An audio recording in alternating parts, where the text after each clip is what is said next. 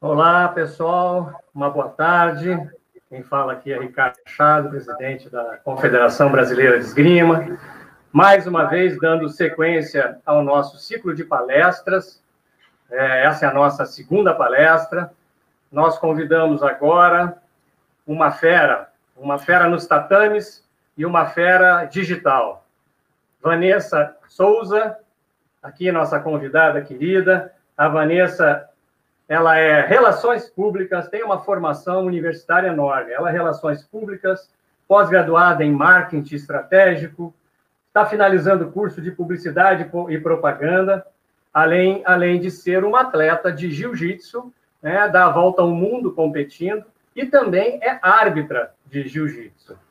E ela desempenha, entre tantas as suas facetas, ela desempenha também o trabalho de marketing esportivo, né? muito ligada às redes sociais, ela tem uma empresa, enfim, eu vou parar de falar, vou deixar que eu fiz um breve histórico aqui, um breve currículo da Vanessa, mas o assunto é muito cativante, né? É, o assunto que nós vamos tratar aí hoje é o atleta digital, as responsabilidades que ele tem dentro e fora da pista, como ela mesma já foi pesquisar sobre esgrima e está voltada para os nossos atletas, está voltado aí para explicar e, e e, e, demonstrar como que deve se comportar nas mídias digitais o nosso atleta. Então, Vanessa, muito obrigado. Né? A Confederação Brasileira de Esgrima agradece muito por teres aceito o nosso convite. E eu passo a bola para ti, o tempo é todo teu. Tá bom? Seja bem-vindo. Obrigada, Ricardo. Boa tarde, pessoal. Uma satisfação imensa estar aqui a convite da Confederação Brasileira de Esgrima. Hoje a gente vai falar um pouquinho sobre marketing digital. Eu vou fazer uma pequena apresentação, assim como o Ricardo já fez.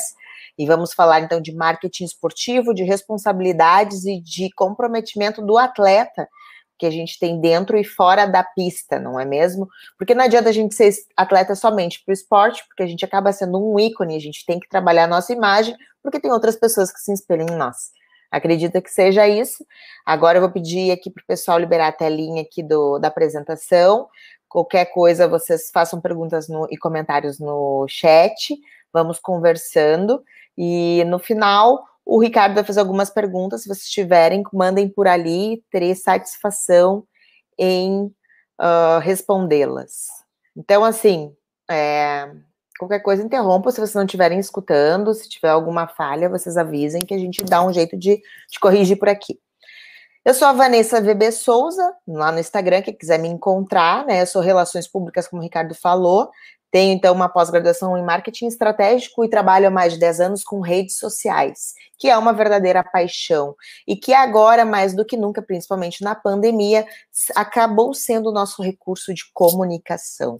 Então, a gente vê aí a grande importância das redes sociais, do atleta trabalhar uma imagem, de trabalhar, então, o lado virtual do nosso trabalho, do que a gente produz, do que a gente faz, do esporte que a gente pratica. Sou faixa preta de jiu-jitsu, sou competidora, eh, sou atual campeã pan-americana em 2019. Esse ano, infelizmente, não tivemos o pan-americano devido à pandemia, mas é importante eu falar que eu também sou atleta como vocês. Eu também cuido da imagem, eu também uh, trabalho redes sociais e eu tenho muito retorno positivo lá. E eu quero que vocês entendam que a rede social ela não é só uma brincadeira, ela pode ser sim um negócio, ela pode ser a, a disseminação do esporte de vocês, ela pode ser uma extensão da vida pessoal de vocês, da vida esportiva. Tá? Eu arbitro campeonatos aqui no Rio Grande do Sul, no Brasil, em confederações mundiais. Sou madrinha de, de projetos sociais relacionados ao esporte do jiu-jitsu, né? Adoro pagar um vale. Viajei já pelo mundo todo, já fui feliz em vários países graças ao meu esporte. Acredito assim como vocês, que têm a condição, né, e a oportunidade de viajar, conhecer diferentes culturas. Qualquer coisa, vocês, por favor, entrem em contato aqui. Já falei no, no chat, quem está chegando agora, tá? Façam suas perguntas, eu estou aqui para respondê-las. Estou bem feliz em participar. O que, que a gente vai ver hoje, então, aqui? A gente vai falar sobre marketing esportivo, né? Vamos falar sobre a responsabilidade do atleta, o que, que ele faz, o que ele registra fazer, captação de apoio e patrocínio. Aqui a gente entra com a parte de currículo, portfólio esportivo, ofícios, é, documentação, mas a gente vai dar uma pincelada do que é necessário. Os modelos em si, hoje a gente não vai ver, mas tem muita coisa para a gente conversar e para a gente registrar por aqui. Por que, que as empresas devem investir no atleta, devem apoiar um atleta? A gente sabe como, como que um esporte de alto rendimento ele tem um custo fixo mensal por parte dos atletas.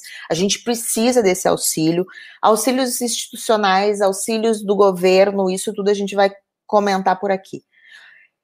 E aí a gente chega na parte do marketing esportivo, que é uma das partes mais importantes, que são as uniformidades das redes sociais, como as redes sociais funcionam, quais redes sociais a gente trabalha mais, como a gente consegue engajamento, a nossa interação com o público e o que está trazendo nessa pandemia de novidade na comunicação.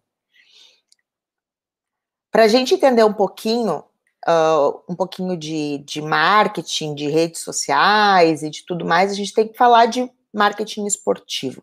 Então, hoje, o marketing esportivo, ele é muito importante para o trabalho de vendas, porque as pessoas, elas se espelham em personalidades. Então, querendo ou não, quando a gente é atleta, a gente acaba inspirando outras pessoas. Então, aquela marca que te patrocina, aquela roupa que a gente utiliza, aquela propaganda que a gente faz, ela acaba sendo importante para as marcas que nos patrocinam. Por isso, a gente precisa cuidar da imagem e por isso a gente tem que divulgar os nossos apoiadores e patrocinadores.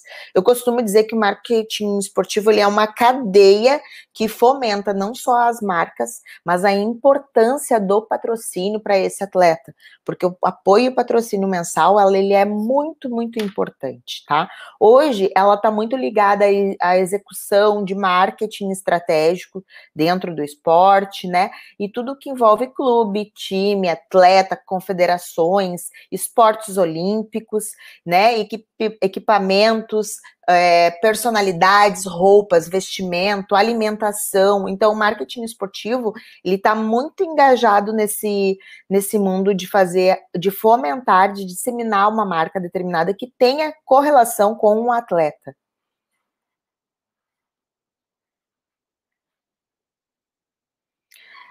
A gente fala um pouco sobre a responsabilidade do atleta, porque ele é responsável, é que nem é igualzinho a frase do primeiro do, do Pequeno Príncipe.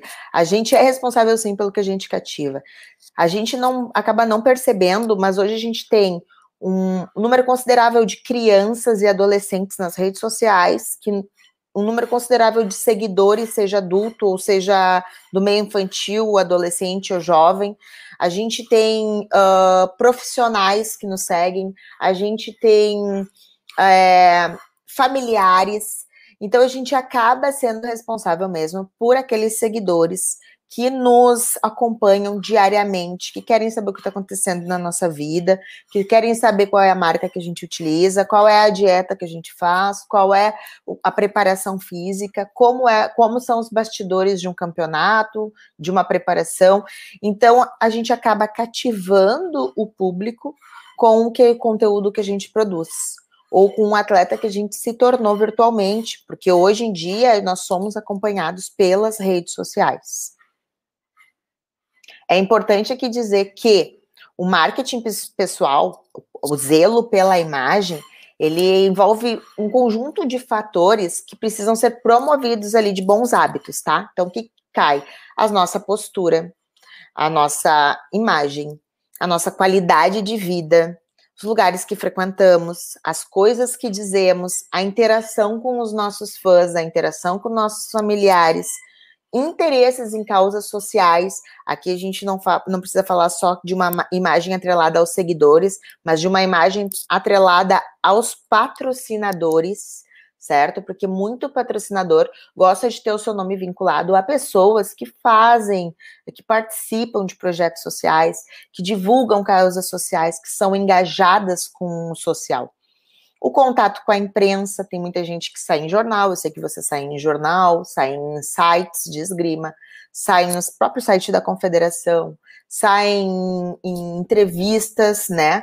Então isso é muito importante, porque isso tudo o patrocinador olha, isso tudo o teu fã olha, né? As relações interpessoais, como vocês vivem, como vocês convivem, o que acontece nos bastidores, quem são as pessoas que vocês se relacionam, isso tudo é muito importante conta sim. Daqui a pouco vocês vão me dizer, mas Vanessa, você está dizendo que a minha vida pessoal eu não consigo deixar no privado. Pessoal, nós somos uma pessoa só. Nós somos únicos. Vai ser difícil em algum momento a gente falar somente de esporte, não falar do pessoal, falar do profissional e não falar do esporte, porque nós somos únicos e é isso que faz fomentar a rede social, que é a gente mostrar que ninguém está vendo um robô. Nós somos pessoas, nós temos famílias, nós temos uma profissão, nós temos um esporte.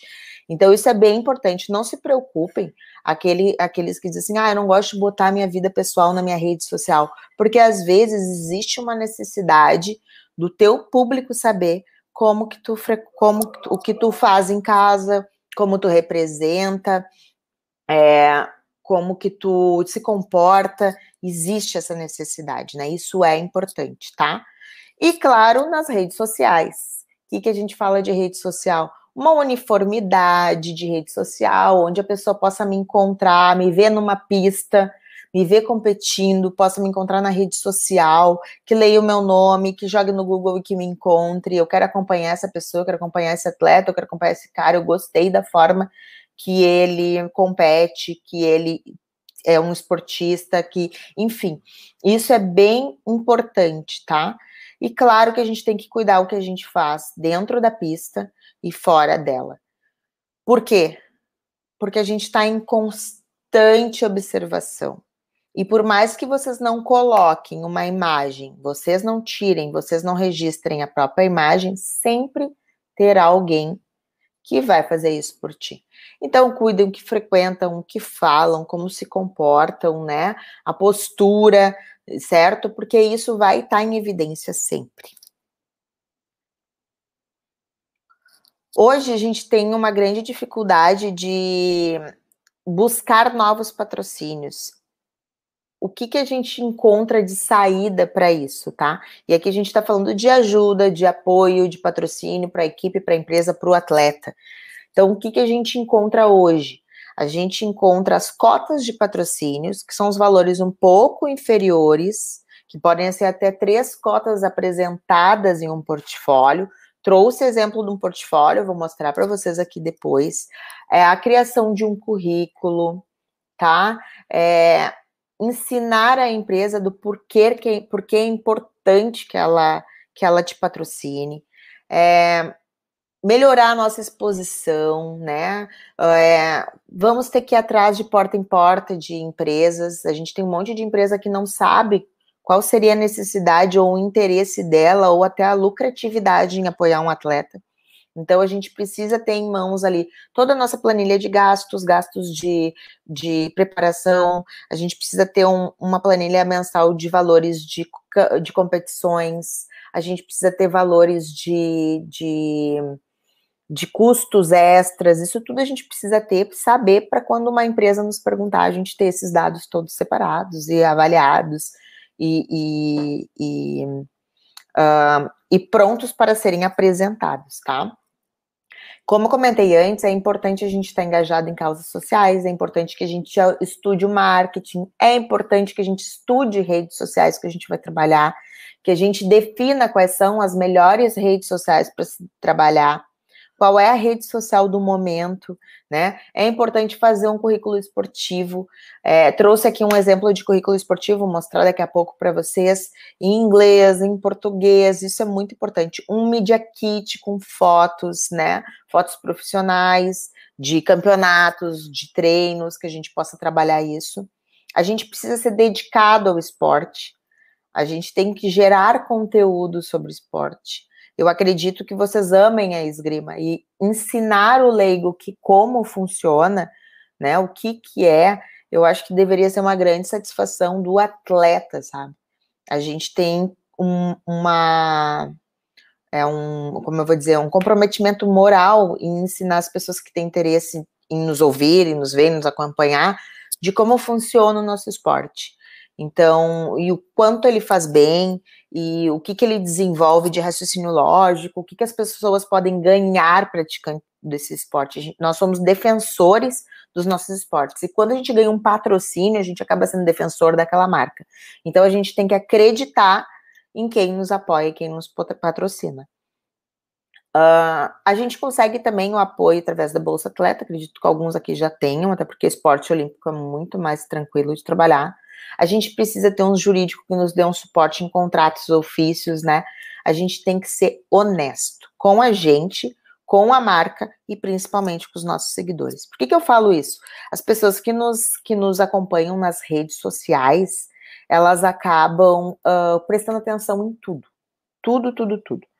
Desde que a marca que a gente consome, se é mesmo a que nos patrocina, a, a marca que a gente veste, se é ela mesmo que nos auxilia, e, e daí por diante, tá? Deixa eu dar um, uma olhadinha aqui.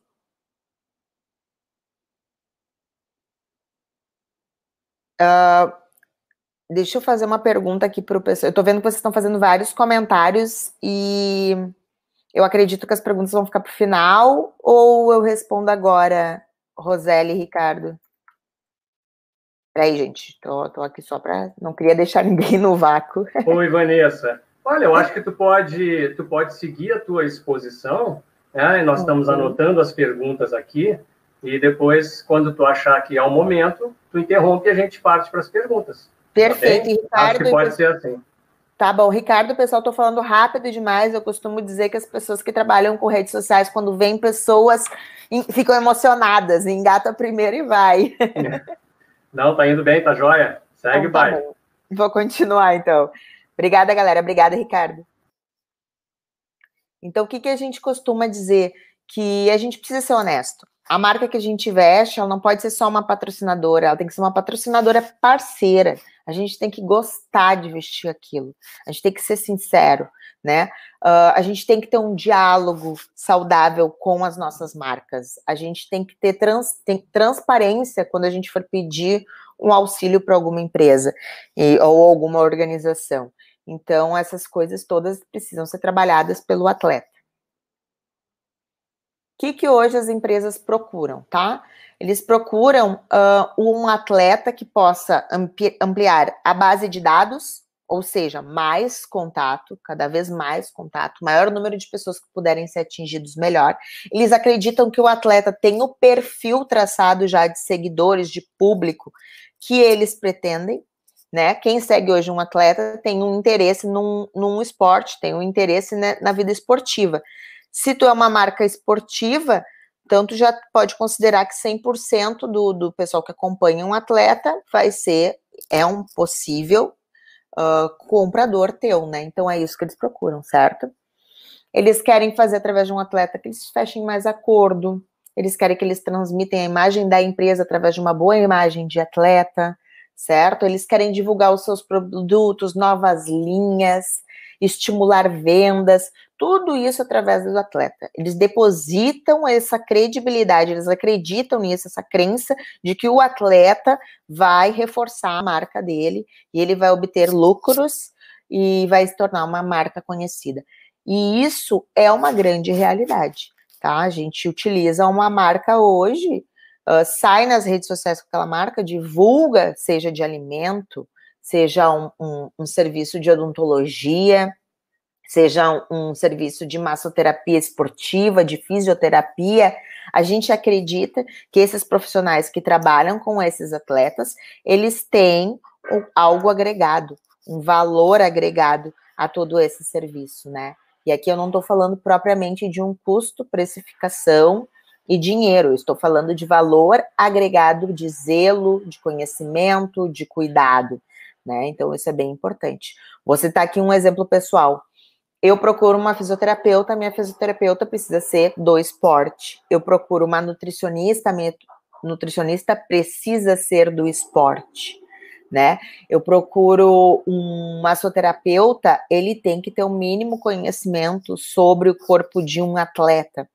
Então, essas coisas todas eu acabo procurando por profissionais que estejam uh, dentro da vida esportiva, porque a vida do, do, do, atleta ela é diferente de quem não é um praticante de nenhum outro esporte, né? Então, é, eu já procuro por pessoas para trabalhar comigo que sejam indicadas por outras, que apoiem outras. Hoje eu costumo dizer que, é, que o marketing esportivo ele é quase que uma cadeia. Se uma marca apoia um atleta e eu sei a dificuldade que é em não ter patrocínio é daquela marca que eu compro. Então, geralmente eu vejo, ah, é, meu professor é patrocinado por uma empresa de kimonos. É naquela empresa de kimonos que eu vou comprar, porque eu sei que ele patrocina um professor meu. O meu colega de treino compra suplementação em uma loja de suplementos. É aquela loja de suplementos que eu vou comprar, porque eu sei o que, que é não ter um apoio esportivo, eu sei o que, que é ter e querer. Então, se, se ele apoia os atletas, eu vou dar essa credibilidade e vou auxiliar. E assim acaba sendo a gente montando a própria cadeia. A gente tem que se ajudar. A gente tem que consumir produtos que sejam de qualidade, produtos e serviços de qualidade, mas que sejam também. Desculpa. Que sejam também de pessoas que apoiam atletas.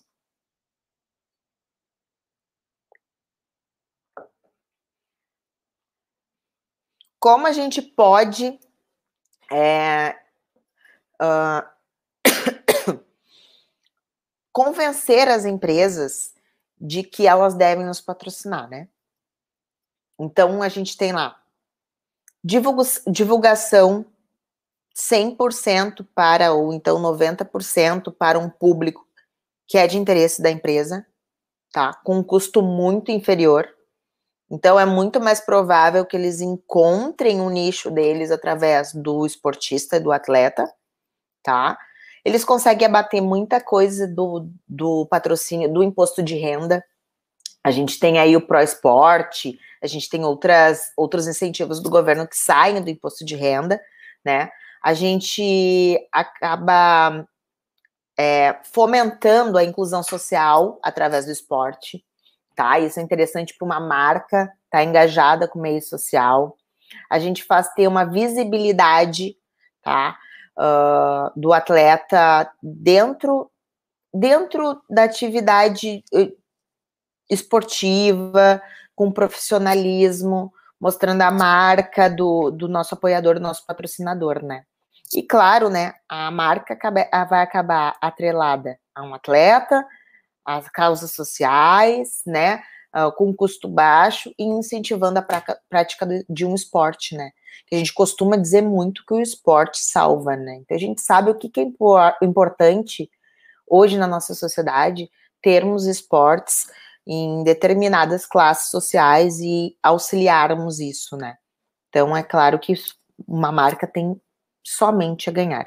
Aqui a gente trouxe alguns pontos, mas é claro que existem outros milhares, milhares de formas de uma marca e um porquê apoiar os atletas, tá?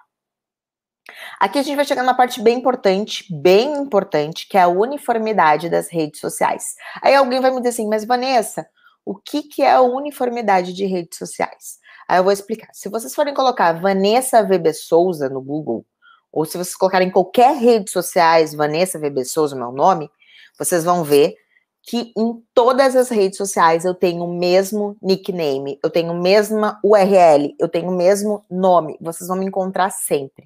Se alguém for lá tirar um print da palestra, largar no Instagram e colocar Vanessa VB Souza, aparece. Se alguém quiser encontrar Vanessa no Facebook, botar facebook.com.br Vanessa VB Souza, me aparece. Se quiser fazer isso no LinkedIn, se quiser fazer isso no TikTok, se quiser fazer isso no Twitter, vocês vão me encontrar. A minha URL, o meu nome é sempre o mesmo, arroba Vanessa VB Souza.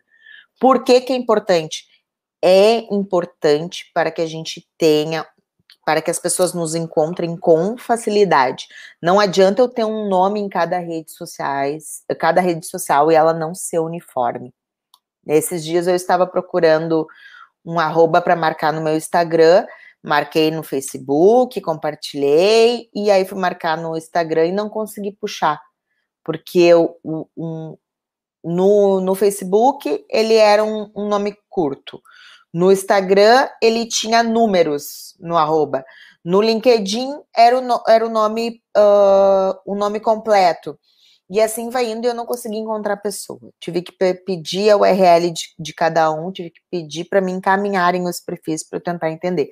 Então, para que seja muito mais fácil, que as pessoas nos encontrem, cheguem a gente com mais facilidade, a gente precisa fazer esse trabalho de como um facilitador então, a gente precisa facilitar com que as pessoas nos encontrem. Então, para isso, a gente tem aqui uma série de coisas que a gente pode fazer sobre uniformidade. Organizar os perfis, que eu acabei de dar exemplo, acabei de falar, né? Acabei de exemplificar. A gente precisa fazer uma bio, uma descrição de, de biografia nas redes sociais, que elas chamem atenção e que elas uh, que seja entendido o que a gente faz com grande facilidade. É, eu tenho uma padaria e essa padaria vende pães quentinhos todas as manhãs. Isso pode estar numa, numa bio? Pode, porque isso aí acaba fazendo que a pessoa que lê sinta uma vontade, uma necessidade de consumo. Eu sou atleta, né? Sou atleta de ponto, tenho várias conquistas. Eu coloco meus, meus títulos no, na, na minha bio, os principais sim. É, telefone na bio, WhatsApp, se é interessante, um site, o Facebook, sim, a gente tem que facilitar, contar um pouco mais da nossa vida. Então, se as pessoas não estão é, satisfeitas em ler um link de bio que, que seja curto, a gente tem umas ou, outras ferramentas para utilizar que falem um pouco mais da nossa história, né? Falem um pouco mais, nossa, seja um vídeo, vídeo no Stories, um vídeo no IGTV, então, a Bill pode ter um, um, link de resumo sobre isso. Então, a gente precisa facilitar que as pessoas nos encontrem, que as pessoas entendem, entendam quem somos. Outra coisa, perfil fechado. Acho que temos alguma pergunta relacionada a isso. Voltaremos a falar sobre isso depois. O que a gente tem hoje, a gente tem que entender principalmente, é que perfil fechado não é estatística. Pô, Vanessa, o que, é que fala isso? Esse é o jeito educado que eu tenho para falar para vocês, que hum, a pessoa que tem perfil fechado, ela não consegue uh, ser encontrada com facilidade, ninguém consegue ver a opinião dela e nem stalkeá-la, nem procurá-la, ela acaba não sendo encontrada. Então, não adianta ter lá no Google, ah, o meu Instagram é Vanessa VB Souza, o meu perfil é fechado e a pessoa não consegue ver uma informação, uma foto, entende? Não consegue interagir comigo. Atleta que quer trabalhar a imagem dentro da rede social, que quer um patrocínio, precisa, por obrigação, ter um perfil aberto.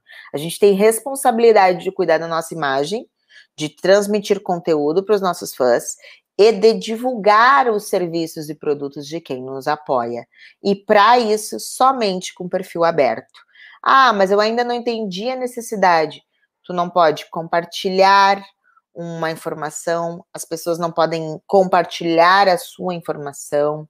Se um patrocinador teu faz uma menção do atleta que está sendo patrocinado na sua rede social da empresa, não tem como as pessoas chegarem até você para entender por que, que aquela menção está sendo realizada, né? Então a gente precisa sim abrir as redes sociais, tá? As redes sociais de atleta, de empresa, precisam ser abertas. Não adianta querer postar oba-oba nas redes sociais e deixar fechado. Ah, mas meu perfil é fechado. Não, gente, a gente está errando duas vezes. Primeiro, porque a gente não está cuidando da nossa postura e da nossa imagem. E segundo, que nós temos que facilitar que a nossa informação chegue ao nosso público. A gente precisa mostrar para os nossos apoiadores, familiares, para a confederação, para os professores, para a sociedade, que a gente executa um trabalho é, com transparente, com dedicação, com responsabilidade que não é brincadeira, que faz parte da nossa vida mesmo, e para isso nós precisamos abrir as redes sociais sermos bem transparentes. Faça um currículo. O que, que eu quero dizer com currículo? É, hoje a gente precisa ter no mínimo currículo esportivo e um portfólio de atuação, tá? Para a gente chegar numa empresa e dizer, ó, esse aqui é o meu currículo, esse aqui é o meu portfólio de apresentação e o meu objetivo é esse aqui. E para esse objetivo ser criados. Que eu chegue lá, eu preciso da sua ajuda e do seu apoio.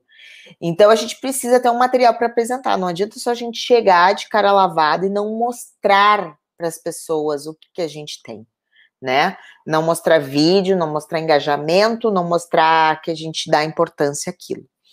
Hoje existe uma ferramenta muito bacana de ser utilizada, que eu acredito que a maioria do pessoal já conheça, que é o canva.com. Ela é uma ferramenta de layouts para todas as redes sociais. ele faz desde banner, capas de, de, de diversos produtos, faz também currículos, tem pronto currículos, que é só preencher e colocar suas próprias fotos. Então, essa ferramenta ela é gratuita e tu consegue mexer do celular e do computador com grande facilidade, porque ela monta o layout. E aqui eu trouxe alguns exemplos para vocês, e depois eu vou abrir com um pouquinho mais de ma maior, para ficar mais com maior resolução, para vocês entenderem um pouquinho. Isso aqui tudo foi feito na ferramenta Canva, tá? Então a gente tem aqui uh, três currículos esportivos. A gente tem um currículo esportivo de, de faixa preta de jiu-jitsu, de atleta de MMA, e temos também de uma atleta de capoeira, tá? Esses aqui são geralmente os atletas que eu, que eu presto assessoria, tá? Então a gente tem aí encontros mensais semanais e a gente faz uma, uma série de atividades, a gente desenvolve um planejamento estratégico dentro das redes sociais de conteúdos que a gente venha trabalhar uh, para o nosso público, relacionando então MMA para quem tem interesse em MMA, capoeira para quem tem interesse de capoeira. Então assim a gente trabalha. Aqui nós temos é, esses layouts, como eu comentei no Canva, eles são prontos, a gente pode trocar as imagens, as cores e a informação, mas a gente tem aqui o básico que a gente precisa ter. Quem são, da onde que é, qual o contato telefônico, quais são as redes sociais, certo? É, algumas imagens, isso é bem importante, né? E Aqui eu falei um pouquinho de uniformização, não é todo mundo que tem, tá, gente? Uniformização de currículo. Mas aqui para mostrar para vocês que, ó, eu coloco só o link do Facebook e do Instagram ali no currículo, por, por exemplo, da Vanessa, e tem ali a arroba Vanessa VB Souza, que é onde você pode me encontrar em tudo, Facebook e Instagram.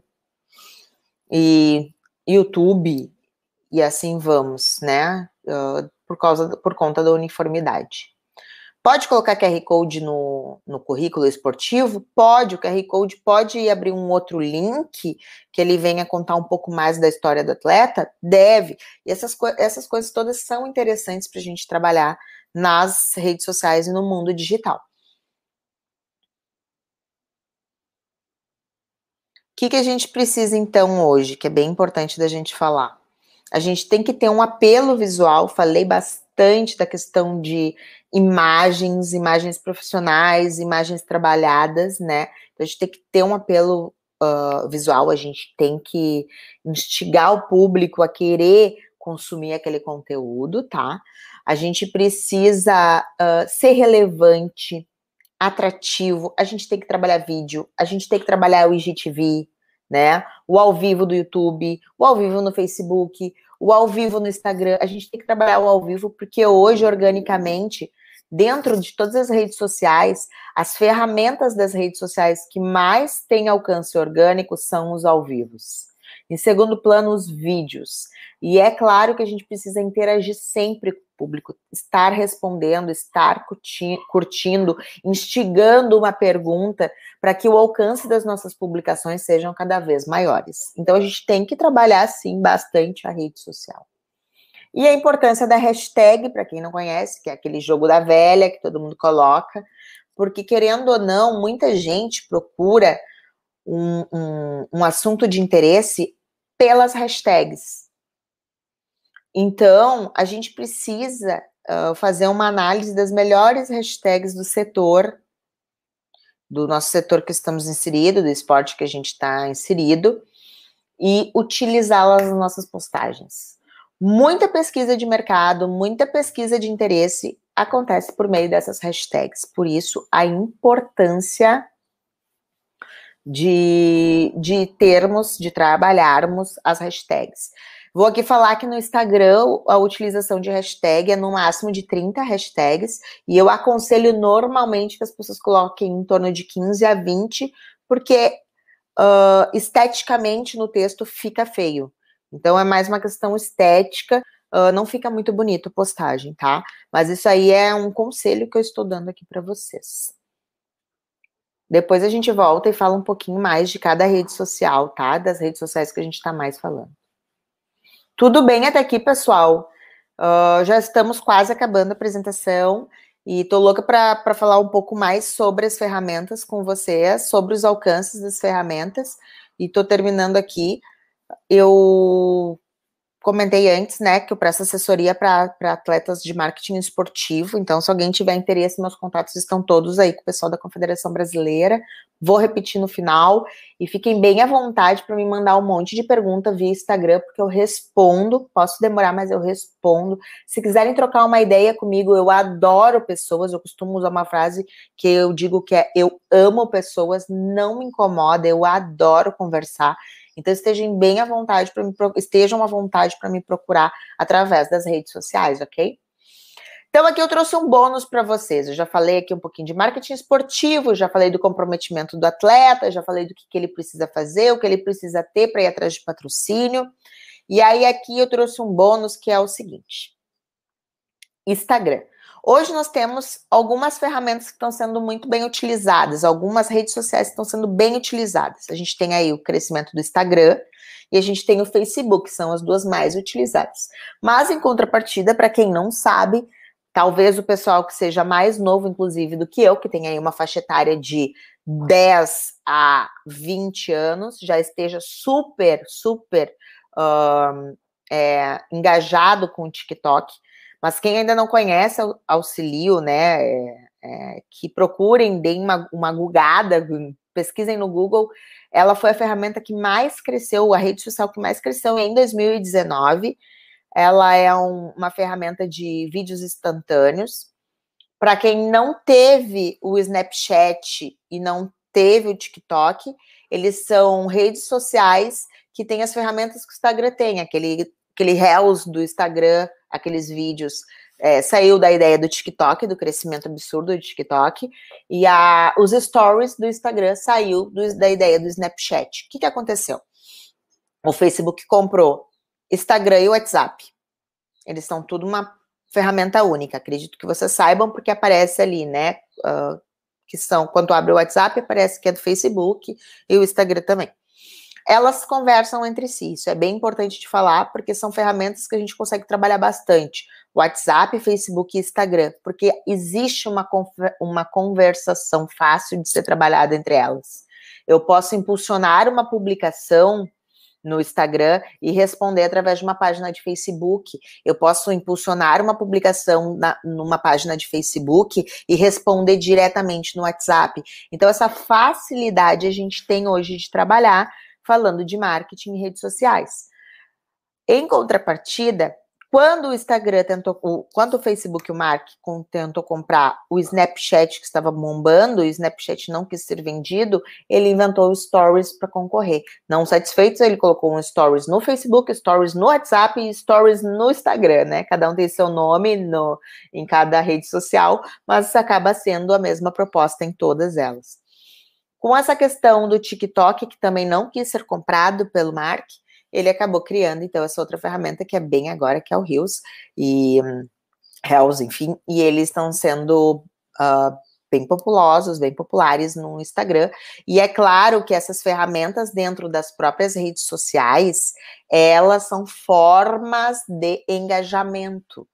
Então, quando tu faz um ao vivo no Instagram, o teu engajamento sobe, a tua interação sobe. Quando tu faz uma, um stories, a tua, a tua bolinha está sempre sendo atualizada de acordo com a quantidade de stories que tu faz. Então, as pessoas acabam te olhando. Dependendo do conteúdo que tu gera, ele vai como um conteúdo de interesse para o público que te segue. Então, é claro que tem uma, uma baita de uma importância. Mas voltando aqui, falando do nosso bônus, a questão aqui é a seguinte. Nós temos um, nós temos aqui a ferramenta Instagram, e eu não sei se vocês conhecem, nós temos uma regra que se chama regra dos 15 minutos, que é a seguinte: quando a gente posta no feed, lá nos quadradinhos, vou até abrir aqui o meu o meu Instagram, mas vou comentar. Quando a gente faz uma postagem no feed do Instagram, e o e a gente a gente publica, coloca todas as hashtags e entram as pessoas e começam a escrever e interagir. Nós temos 15 minutos para darmos total atenção àquele post e interagir com todas as pessoas que falam com a gente, porque são esses 15 minutos iniciais de quando o post entrou no ar que vão trilhar a forma de alcance desta postagem.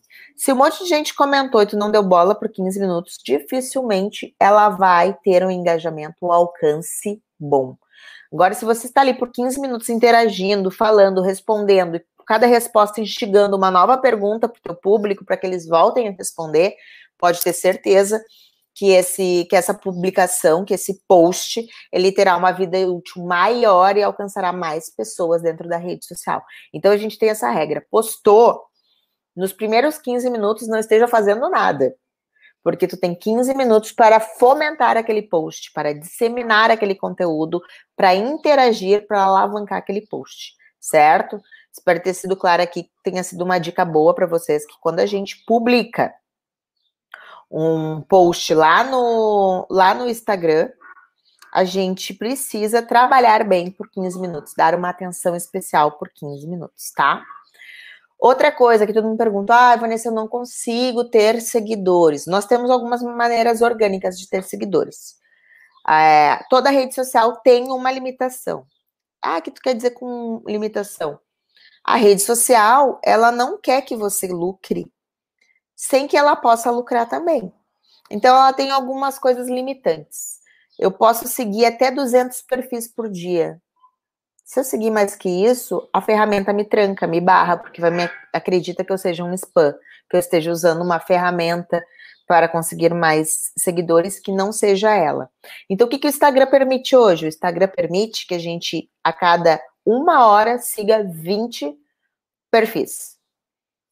Ah, mas por que tu tá mandando seguir um monte de perfil? Porque quando a gente segue alguns perfis, esses perfis nos olham, se for de interesse deles eles nos seguirão de volta. E assim a gente vai aumentar a nossa rede social em número de seguidores e de possível, possíveis interações, certo? Então a gente tem essa, a gente pode fazer essa prática de cada uma hora ficar seguindo 20, 20 novas contas para não ser barrada aí pelo Instagram, tá?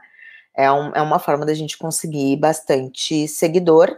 Outra forma é através das hashtags curtir publicações com as hashtags relevantes para o nosso segmento.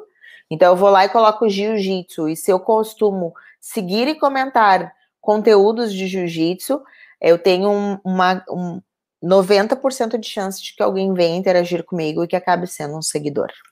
Tá? Façam esse teste, coloquem lá esgrima, gerem conteúdo, comentem uh, os conteúdos, curtam e, e, vocês vão ver que vão adquirir mais seguidores porque é do interesse. É, é um, a gente tem que se encontrar.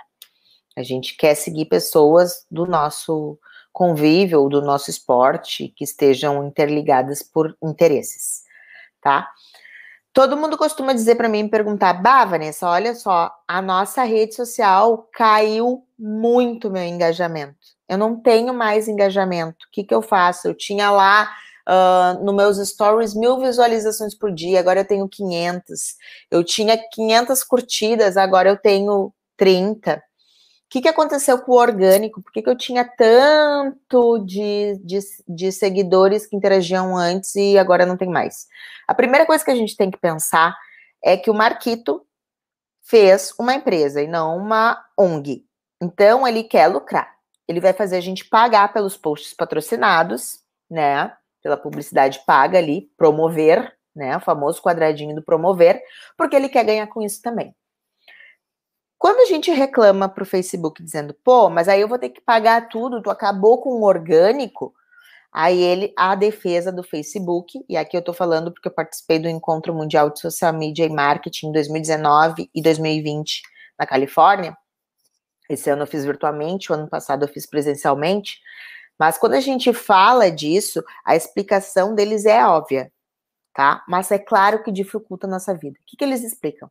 Nós criamos muitas ferramentas. Vocês podem fazer ao vivo, vocês podem gerar posts, vocês podem criar vídeos, vocês podem jogar nas nossas ferramentas, vocês podem fazer stories de 15 minutos, vocês podem indicar empresas, vocês podem conversar entre si, vocês têm um chat privado, né, em toda a rede social, vocês têm um, um o Stories que eu falei, enfim, o, o status, né, em todas elas, vocês têm todas as redes interligadas.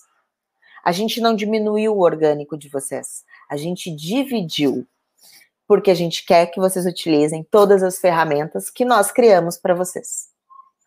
Então, o que, que a gente precisa, na verdade? Trabalhar um pouquinho cada ferramenta do Instagram, cada ferramenta do Facebook, cada ferramenta do WhatsApp. Certo? Eles querem que a gente trabalhe tudo que eles criaram, todas as ferramentas dentro de cada rede social. E aí o alcance ele vai ver. É por isso que tem muita gente fazendo live, live, live. Eu sei que tá todo mundo no Instagram, cansa de ver aquelas bolinhas. E teve uma noite que eu vi 33 lives na minha no meu Instagram e eu falei, não pode, gente, muita gente conectada. Então, o que, que acontece? A gente, nessa pandemia, a gente acabou abusando das lives, mas são mas foram, foram as ferramentas dentro das redes sociais que mais tiveram engajamento orgânico com o nosso público. Então, a gente precisa trabalhar tudo isso. Antes que você me faça mais uma pergunta e que não e que fique descompleta essa palestra, que não é o que eu quero, tá? É, aconselho que o perfil de atleta, de empresa, de organização, que ela seja sempre uma conta comercial. Então, lá nas configurações, tem como a gente transformar a nossa conta em conta comercial.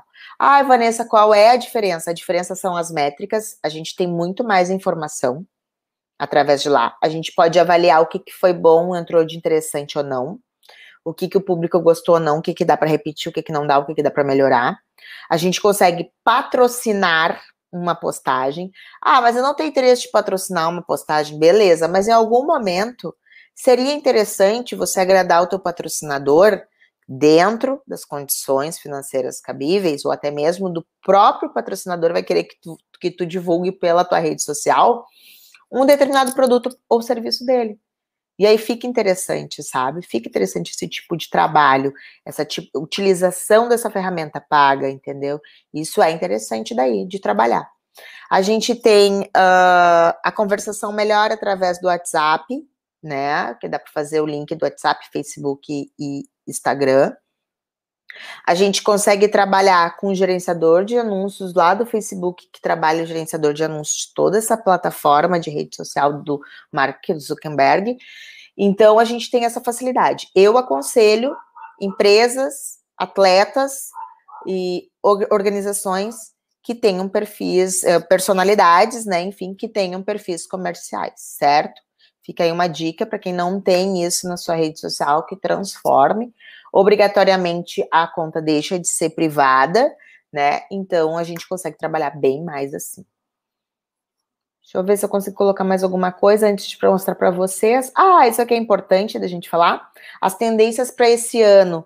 Isso aqui foram tendências que saíram em 2018 e 2019 e que nós acabamos sim utilizando com grande valorização em 2020, principalmente por conta da pandemia. Então, o que, que a gente tem hoje? Chatbot, a gente tem aqueles robozinhos que nos, que nos uh, atendem, determinadas marcas utilizam isso, nos atendem através das redes sociais. Uh, é interessante porque ele acaba é, fazendo com que a dinâmica fique mais rápida para venda, né? E aí falando para a empresa mesmo, patrocinador, que é uma forma de atendimento, né? Bater as metas com chatbot bot é mais fácil, porque é mais automático. Os vídeos, já comentei com vocês, o ao vivo, o comando de voz. Ah, o que, que é o comando de voz? Eu tenho uma, tele, uma TV LG que a gente funciona com comando de voz e é uma mão na roda. Às vezes eu tô aqui e só falo para ela YouTube esgrima, que foi o que eu fiz por sinal, tá? Estude o seu público. então, uh, eu fui lá e coloquei YouTube esgrima e eles me mostrou um monte de vídeos de esgrima. Então, essa questão de comando de voz com inteligência artificial ela está sendo trabalhada muito bem, tá? Muito bem. A gente já tinha bastante de inteligência artificial antes, tá? Quando a gente chega no Facebook e faz o reconhecimento de imagem através da face, uh, da face, desculpa, através da face, é, é uma forma de inteligência artificial. Que aqui no país a gente ainda estava engatinhando, mas com essa necessidade da pandemia a gente acabou já evoluindo bastante. Mas que nem a gente tem a gente tem inteligência artificial do próprio robô que vem e limpa a tua casa, né? Que conversa contigo, que joga xadrez. Nós temos N formas de inteligência artificial daí uh, para comentar aqui. O marketing de influência, ele nada mais é do que o marketing de influenciadores. Então, se tu é uma personalidade no teu esporte, tu tem lá de 10 mil a 100 mil seguidores, as marcas precisam fazer ações que trabalhem com esse público, que trabalhem com essa, com essa personalidade e que ela venha vender através dela com os públicos. Então é muito interessante. Às vezes a gente vê que uma marca junta uns cinco influenciadores, eles fazem sempre as mesmas campanhas. Né? Eu trabalho na agência muito com isso. A gente tem uma empresa de calçados em Sapiranga, aqui no Rio Grande do Sul, ali no, no, no a, a, aqui na, na região do Vale dos Sinos, né? Enfim, Serra Gaúcha que a gente consegue trabalhar com de 5 a 10 uh, atletas, e não é somente de jiu-jitsu, eles são atletas de diversos esportes. Por quê? Porque a ideia é levar um pouco de casa na mala. Então, ela calça esses atletas e leva nos seus mundiais de cada seu esporte, entende? Então, lá em determinado mês, os atletas falam só do mundial e mostrando a marca e utilizando a marca, e isso fomenta demais para eles, né? Eles têm um retorno muito grande. Então, essas coisas de marketing de influência, marketing de influência, que é pegar um, um determinado grupo de influenciadores e trabalhar a marca, isso funciona bastante. Perfil demográfico, então, hoje nas redes sociais, a gente tem acima de 60 no Instagram e menos de. Aliás, desculpa, acima de 60 no Facebook, menos de 30 no Instagram. E nós estamos aí com o TikTok, que varia dos 10 a 20 anos, se não for menos. Micromomentos são os, as coisas que a gente vive no agora. Eu, eu abri aqui a, a página de, do Google e o Google me mostrou que eu quero ver um kimono. Por quê? Porque eu estou falando de marketing esportivo, porque está tudo interligado, porque a Vanessa uh, luta jiu-jitsu, então ela vai precisar de um kimono agora. O Google vai entender pelo comando de voz, que eu já vou explicar para vocês o que, que é isso, rapidinho para a gente encerrar ele vai entender que nesse momento eu estou procurando determinado produto. E se ele não me vender agora, não vai ser num próximo micro momento que eu vou querer, porque eu posso estar pensando em outra coisa, eu posso ter outro desejo de consumo. Então, esses micro momentos, ele realmente funciona. Falando agora um pouquinho de comando de voz, quando a gente faz a habilitação no celular, uh, podemos, no próprio iOS, Android ou até mesmo dentro da rede social. O, o seu o áudio pode ser conectado às suas redes sociais, à sua, ao seu iOS, enfim. Quando a gente faz um OK, a gente não tem mais vida. É por isso que a gente está aqui conversando. A gente pode falar sobre uma determinada marca de carro e aqui em segundos depois aquela marca de carro está te bombardeando com um monte de, de propaganda. Ou então eu estou falando com o Ricardo e eu vou desconectar aqui no meu Facebook, no meu LinkedIn, no meu Instagram, vai me mostrar como uma sugestão de amigos o Ricardo, porque a gente estava conversando né? Então, quando a gente começa a falar de esgrima, de jiu-jitsu, de esporte, de esporte olímpico, essas palavras-chave, elas são escutadas pelo áudio do celular, que pode estar desligado, ele não tem que estar ativado de forma nenhuma, ele pode estar assim desligado, e aí uh, existe essa, essa, esse remarketing que algumas empresas pagam que através das palavras-chave mostram em todas as redes sociais, em e-mail marketing, em tudo, uh, determinado produto. Eu sei que vocês já passaram por isso, tá? Então, tipo, não é mágica, não é incrível, é o próprio remarketing que já existe há muito tempo. E antes que vocês se apavorem, digo assim, quer dizer que tudo que eu falo ele escuta, sim, além de tudo que tu fala, ele escuta. Uh, já existia um tal de Google antes, ou então dos e-mails do Yahoo, né? Que antes de ser Google mesmo, que a Microsoft já fazia um banco de dados com tudo que era teu interesse. Então ela sabe para onde que ela vai mandar a propaganda de determinada marca, né? Então isso aí hoje já é bem comum e a gente consegue ver bastante. Pessoal, acho que eu me passei um pouquinho no horário aí da live. Espero não ter cansado vocês. Espero que vocês não tenham ficado chateados comigo. Eu gosto mesmo de falar sobre marketing digital. Eu não me importo de dar de orientar, de dar palpite, de dar pitaco mesmo, tá? Falem comigo nas redes sociais. Eu gosto disso, eu gosto muito de jiu-jitsu, gosto muito de marketing e eu tô aqui mesmo para auxiliar vocês. Eu espero não ter sido cansativo, espero ter conseguido sintetizar um pouco do que é o marketing virtual e das responsabilidades que a gente tem quanto à imagem de atleta, do conteúdo bacana que a gente possa fazer né? Estou super feliz de estar aqui pelo convite do Ricardo e da Confederação Brasileira. Aqui estão todos os meus contatos, tá? Da agência, o contato pessoal. Adorei participar daqui. Vou mostrar para vocês um, agora. Vou, vou pedir aqui para o pessoal colocar na tela um, como a gente faz é, uma apresentação de marketing esportivo, principalmente para buscar patrocínio, né? Um portfólio esportivo com cotas. E vou respondendo as perguntas de vocês. Quero agradecer aqui o Ricardo novamente e dizer que está contigo, Ricardo. Obrigadão. Fico bem feliz, gente. Que bacana, que bacana, Vanessa. Espetacular aí a tua palestra. O assunto poderia, a gente poderia avançar aqui por muito tempo, tenho certeza que sim. Né? O assunto é muito moderno, né? Necessário, cativante. É, mas, enfim, temos aqui é, algumas perguntas muito interessantes, algumas até tu já, já passou por elas. Mas, por exemplo, tem aqui o nosso amigo aqui também do nosso meio, Marcelo Corsetti, pergunta o seguinte. Um atleta que não tem o perfil de exposição está fora do jogo? Isso, tu já trata, tratou um pouquinho sobre isso, mas é, é legal, a pergunta é muito bacana.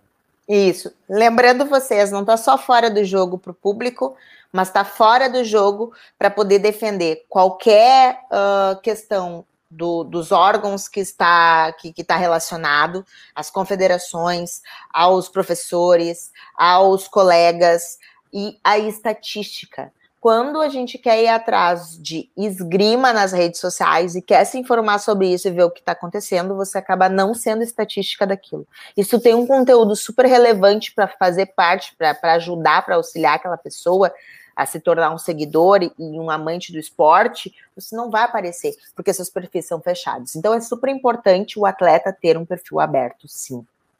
Né? Perfeito, perfeito. Olha essa aqui, Vanessa, que legal.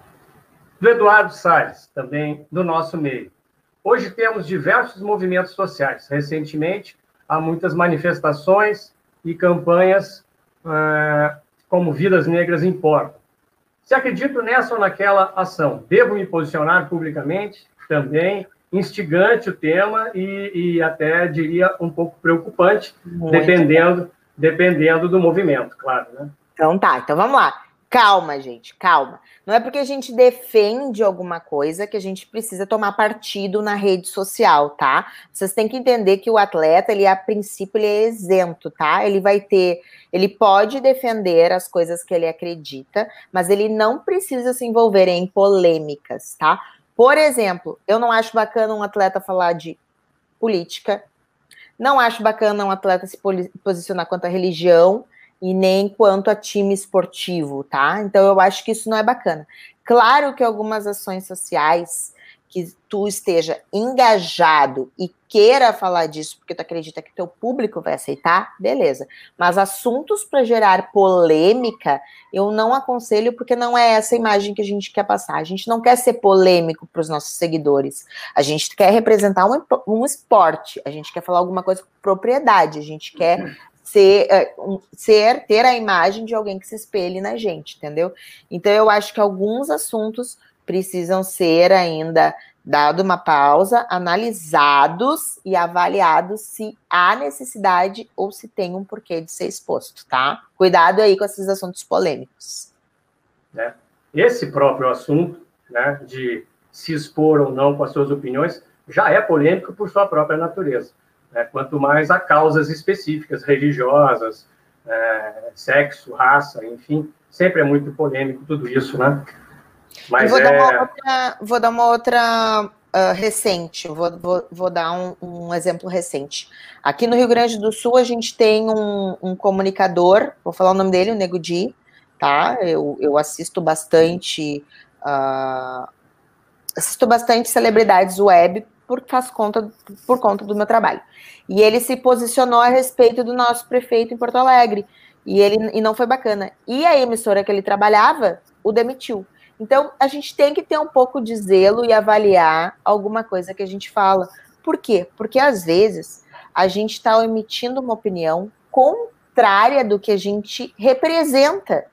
E isso é errado, né? Então, daqui a pouco a gente tem um papel de atleta olímpico e não pode dar uma opinião que não que venha entrar em confronto com aquilo que a gente já acredita, mas não nos damos conta, né? Então a gente tem que ter um zelo, tem que avaliar bem o que a gente vai falar para não queimar ou uma organização ou a gente, tá? Cuidem disso, por favor. Maravilha. Vanessa, agora uma outra também, uma pergunta também interessante, do Atos Schwantz, um atleta nosso, um atleta olímpico brasileiro. Vanessa, o que as empresas e atletas, tá aqui, podem e devem esperar de uma parceria feita nos moldes embaixador da marca. Legal isso. Isso é bem bacana, tá? Uh, as empresas hoje elas estão contratando personalidades, atletas, para serem embaixadores das suas marcas. O que, que isso significa? O embaixador veste ou, ou se alimenta, enfim, dependendo do ramo da empresa, e é aquela empresa ali e faz propaganda disso e divulga uh, os serviços dessa empresa, tá? Ele literalmente veste a camisa. Essa prática, ela é uma das melhores práticas que a gente tem hoje no mercado, tá? Por quê? Porque o atleta ele está sendo, uh, está consumindo o que a empresa uh, produz. Então, é a forma mais real, mais real de um seguidor ou de um, do público acreditar que é o atleta consumindo aquela marca, fazendo propaganda, vestindo a camisa e utilizando os recursos que a empresa produz, seja produtos ou serviço. Então, essa é uma das formas mais interessantes hoje de se trabalhar. Maravilha. Vanessa, olha só as perguntas que estão chegando aqui para mim. Pergunta muito interessante. A partir de qual idade é aconselhável o uso nas redes sociais? Olha só, a preocupação ela é pertinente, né? Principalmente para o pessoal jovem aí e tal. O que, que tu acha disso? Eu acho que o que, que eu acredito, tá? Que a gente a gente tem que ser responsável por tudo que a gente produz. Então, as redes sociais, elas têm, cada rede social tem uma limitação de, nas suas diretrizes, é bom ler sempre a diretriz da rede social de idade, tá? O Facebook já foi proibido para menor de 18, depois de 16, hoje pode 13. O que, que eu aconselho? Pais de crianças e adolescentes estejam sempre monitorando o que é realizado na rede social. Vocês podem agir como, como supervisores da rede social e até mesmo gerando o conteúdo deles tá? É, é, uma, é uma aula de esgrima, é uma competição, vocês podem produzir os conteúdos dos seus filhos. Agora, uh, o pessoal que já é bem responsável, já tem discernimento do que a rede social faz, que é essa nova geração aí, a partir dos 16 anos, e que está quase respondendo por si, que já está quase perto dos 18, então, uh, acredito que vocês podem ficar mais à vontade na rede social com responsabilidade. Mas abaixo disso, eu não vejo problema, não, as crianças terem perfis, desde que sejam uhum. utilizados pelos seus pais e responsáveis, né? Não botem uma rede social na mão de uma criança sem acompanhamento, por favor. É, é bem é isso. Olha só, Vanessa, aqui já é mais técnica, ó. Dentro do marketing esportivo, quais as ferramentas que devemos utilizar online e offline? Muito bom. Hoje a gente trabalha no marketing esportivo com currículo virtual, com apresentação virtual. A gente, a gente trabalha no offline. O que, que a gente tem de online, virtual, offline o material impresso, material pulpável. O que, que a gente tem de offline? Utilização de roupas de serviços que podem ser depois mostrados nas redes sociais, mas que geralmente a gente carrega. O portfólio esportivo pode ser, pode ser carregado ele em mãos, mas a gente sempre aconselha que seja virtual, né? Porque não tem porquê. A trabalhar só em mãos, pode ser encaminhado para o WhatsApp, que é uma grande facilidade hoje, a ferramenta WhatsApp. A gente tem a criação de banners para as redes sociais, criação de banners para o WhatsApp, os flyers eletrônicos e os material impresso, a gente pode gerar sempre um QR Code. Esse QR Code eu aconselho que seja para um link onde a gente consiga compilar tudo do atleta. Fotos, imagens, vídeos, resumo, currículo esportivo, tudo. Acaba gerando lá uma pasta no Drive ou em qualquer outra ferramenta de preferência, coloca todas as informações lá, imprime um currículo online, põe um QR Code que o cara consegue encontrar depois. Então a gente consegue trabalhar o on-off, seja visualmente o que tu tá vestindo, a roupa que tu vai colocar, a marca que tu vai vestir, o que que tu vai carregar, como através de banners, através de panfletos, que hoje a gente não utiliza mais, o, o próprio contrato a gente precisa assinar. Agora, com a pandemia, a gente ainda consegue assinar, escanear e mandar digitalizado, mas uh, são acabavam sendo com uh, materiais de comunicação offline. Agora, no online, com essa facilidade toda, eu aconselho que a gente utilize bastante documentação que a gente consiga enviar através de WhatsApp, que a gente consiga fazer de uma forma mais fácil, né, de ser encontrado e de trabalhar. Mas ali, o mínimo que eu espero de cada atleta é o currículo esportivo e o portfólio esportivo. Legal. Vanessa, olha só, acho que aqui também tu já andou falando na tua palestra, mas vale retomar. Publicidade paga, links patrocinados, são recursos viáveis para o aumento de seguidores? São sim. Hoje a gente tem alguns recursos para aumento de seguidores. Foi aquela parte orgânica que eu falei para vocês, a parte do impulsionamento pago, que eu falei que dependendo do, da marca que está nos apoiando, ela consegue sim uh, uh, trabalhar mais, né? Então, assim, a Vanessa tem uma marca que é a Porradaria, eu vou pedir para um atleta de esgrima trabalhar esse nome, eu vou dizer, não, nós vamos impulsionar dentro do teu, do teu perfil tantos reais naquele, nesse determinado produto que eu quero. Então, isso é bem viável de fazer. Outra forma para aumento de seguidores é fazer da tua imagem que ela seja disseminada através de valores. Eu vou lá colocar uma foto bem bonita, eu campeã em cima do pódio, ou eu em cima da pista fazendo uma manobra, e aquela foto vai chamar atenção, eu vou impulsionar aquela imagem, aquela imagem vai me levar a um perfil. E aí, quando me levar para esse perfil, dependendo do conteúdo, eu quero seguir aquela, aquela página, quero seguir aquele perfil de Instagram, enfim. Então, isso também pode ser realizado. Fora isso, existem algumas práticas não recomendáveis por agências, que é o meu caso, e pela rede social, que são as compras de seguidores, porque não vem ao caso da gente comprar um monte de seguidor que seria falso, que não teria retorno para a marca, porque não é essa a nossa intenção. Eu prefiro 10 seguidores que dali 10% compre, um compre, do que milhões de seguidores e ninguém compre. Então a gente precisa também ter credibilidade nos nossos seguidores aí, no nosso público, tá? Isso é importante. Olha, Vanessa, esse, esse assunto, ele é, como eu disse lá, enfim, não é de hoje que se discute, né? Como chegar num patrocinador, num apoiador.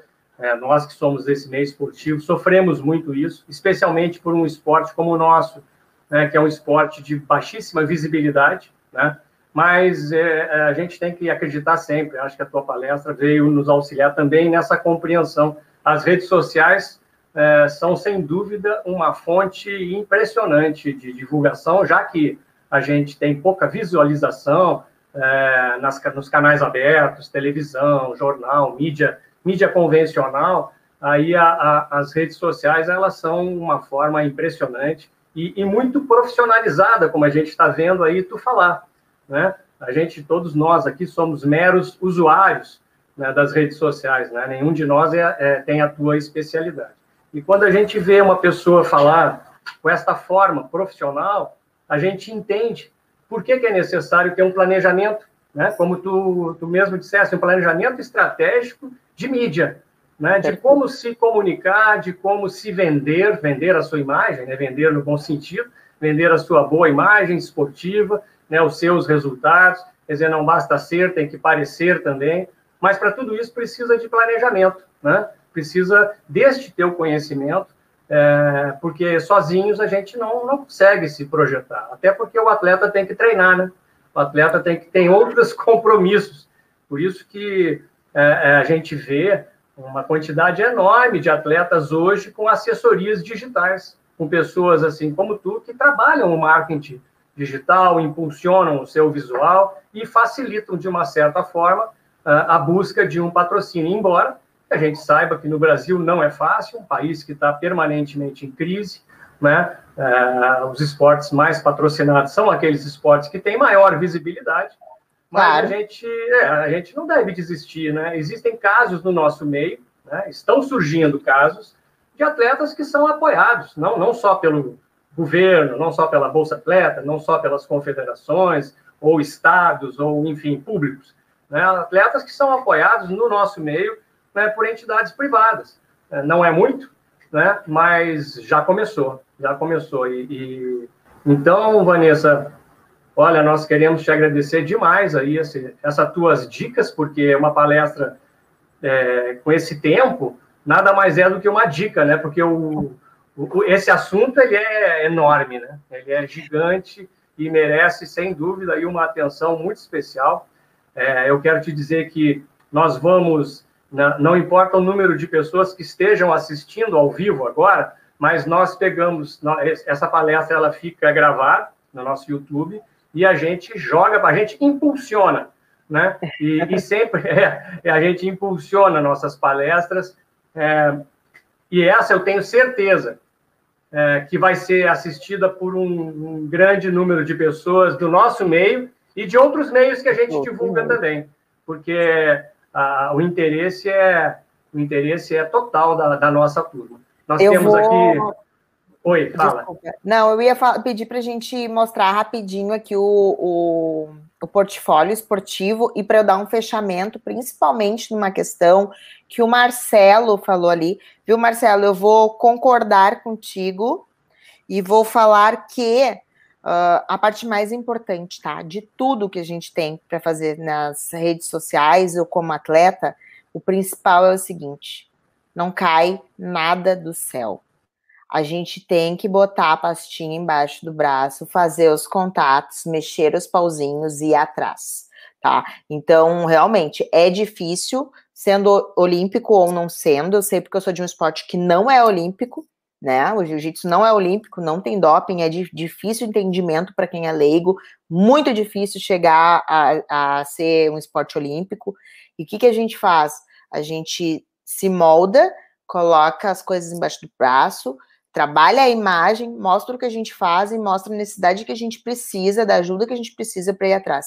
E aí eu não estou falando só de auxílio de governo, eu estou falando da questão de bater atrás das empresas que têm, que são, que são de nosso também nosso interesse. Não adianta a gente procurar em, de ramos distantes do nosso, mas empresas que, que, te, que são do nosso interesse de ser trabalhado para ir atrás de um auxílio esportivo. É assim que a gente tem que fazer.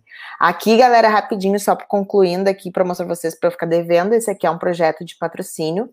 O Maximiliano é um atleta de MMA. Ele leva embaixo do braço para todas as empresas, tá? Diz o que, que é dentro do esporte dele, o que é importante, né? Quantidade de lutas, vitórias, tá? A parte do treinamento dele, os objetivos dele, as mídias que ele pode divulgar. Aquela marca, que no caso dele, Canal Combate, passa as lutas de MMA dele, ele tem as redes sociais, tem jornal, tem TV, geralmente tem uma cobertura. Facebook, YouTube, Instagram, que ele trabalha muito bem, tá? Então são aí. Aqui a gente tem um depoimento do porquê que a marca deve investir no atleta, né? E aqui umas cotas de patrocínio que ele já leva. Então a gente tem prata, ouro, diamante, que são as cotas vão aumentando de valor e aumentando de, de formas de divulgação da marca, tá?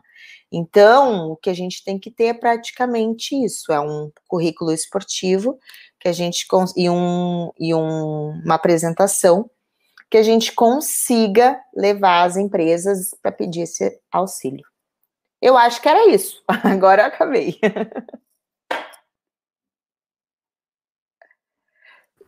Pronto, agora estou com o som. Maravilha, Vanessa. Até tu tocasse aí nesse comentário do Marcelo, de que não é fácil no Brasil e tal, e, e, e, eu sei muito bem, porque nós que somos do meio aqui conhecemos o Marcelo, ele é um pai de atleta, de um excelente atleta, e é um patrocinador também. Ele, ele vai batendo de porta em porta, a gente sabe, né, nós que já estamos vivendo esse esporte há tanto tempo, a gente sabe a dificuldade. Claro, né, óbvio, né, dizer que é difícil é chover no molhado, nós sabemos, mas é, existem formas, né? É uma Marcelo luta que é músico, né? Marcelo que é músico, acabei dando uma escalpada, porque eu não é. falo com quem eu não conheço, mas eu queria dizer, é. Marcelo, é, aproveita que tu tem um, um recurso muito interessante, que é um filho. E geralmente, criança, adolescente, as pessoas têm muito mais interesse porque a vida útil de patrocínio ela é maior. Então, uma marca que pega uma criança, que essa criança desponta, ela tem muito mais interesse em patrocinar, sabe? Bate nessa tecla, sabe? Isso é bem bacana, é bem interessante. Bem, Vanessa, valeu. Nós queremos te agradecer demais esse papo. Né? Vamos replicar essa palestra o quanto nós pudermos, né? porque ela vem ao encontro do, do interesse do nosso público. Te agradecemos muito mais uma vez. A Confederação vem fazendo esse ciclo aí e com essa ideia né, de trazer muitos assuntos interessantes. Já falamos sobre planejamento econômico financeiro para o atleta. Hoje falamos sobre marketing esportivo, redes digitais. É, semana que vem teremos uma palestra sobre arbitragem. E assim nós vamos seguindo uma vez por semana e agora aos sábados com pessoas assim super interessantes como tu e que se ofereceram e dedicaram o seu tempo para nós. Mais uma vez, muito obrigado, Vanessa. Eu e recebe o nosso abraço aí. Obrigada. Tchau, tchau. tchau. Valeu, um abraço.